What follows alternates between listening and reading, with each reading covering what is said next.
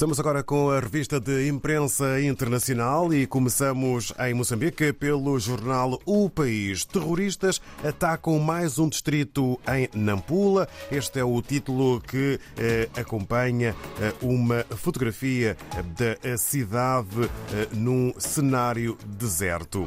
Letras garrafais para um outro tema que faz manchete na capa do país. Em Moçambique, governo aprova proposta de lei que regula a criação de organizações sem fins lucrativos.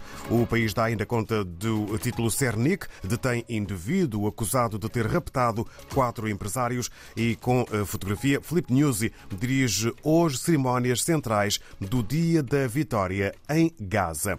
E quanto ao país, mas de Angola, chumbo do Tribunal Constitucional força reunião de emergência na UNITA. É um dos eh, títulos com maior dimensão na capa do jornal angolano O País. No Bengo, cidadão detido por violar as filhas de 8 e 10 anos. E ainda no campo político, PRS culpa Comissão Nacional de Eleição pela deterioração do ambiente político pós-eleitoral. Avançamos agora até São Tomé e Príncipe. Segundo a agência STP Press, Carlos Villanova preside festa das Forças Armadas e pede atenção especial no combate à pirataria marítima. Na Guiné-Bissau, é a publicação democrata que lança para a imprensa escrita dois títulos. Líder do PAIGC consegue viajar para Portugal e critica governo de condicionar a justiça.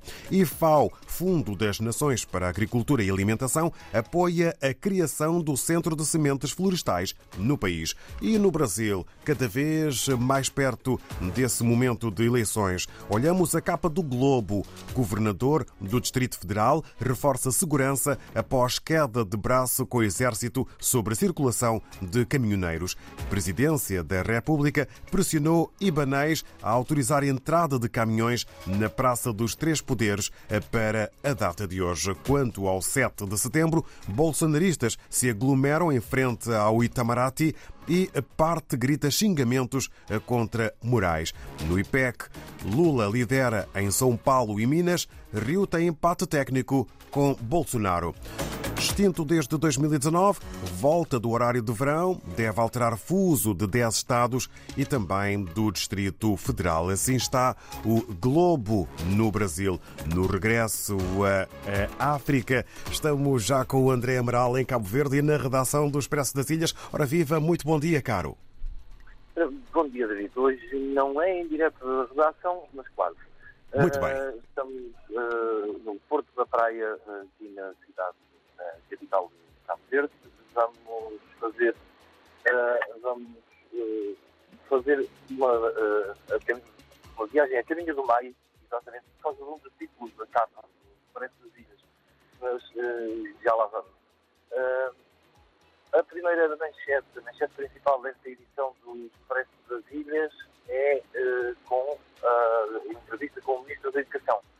Está tudo a postos para uh, o próximo ano letivo e Amadeu Cruz uh, fala então sobre o desafio e as propostas do Governo para o próximo ano. Uh, uma das propostas que o governante avança é então que a melhoria do, do sistema de ensino cabo-verdiano deve continuar e de forma a atingir os padrões dos sistemas de ensino de países mais desenvolvidos.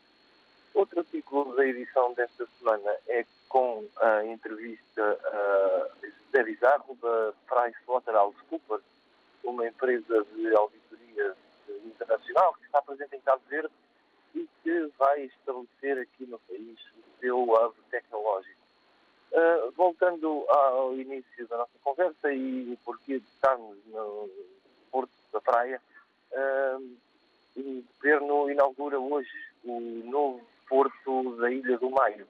Uh, uma obra orçada em mais de 2 milhões de contos e que vai uh, trazer uma nova era para o turismo e para a dinâmica de desenvolvimento de uma daquelas, uma das ilhas mais isoladas do país. Voltando ao ensino, falamos sobre o ensino superior, mais especificamente do ensino superior em São Vicente, e falamos de do, uh, da Universidade Lusófona, uma universidade que tem vindo a atravessar grandes dificuldades na ilha de dificuldades económicas e financeiras, mas que já conseguiu uh, resolver grande parte dos seus problemas e está agora então a fazer o seu relançamento. A terminar, uh, temos um tema de cultura, um tema sobre os 155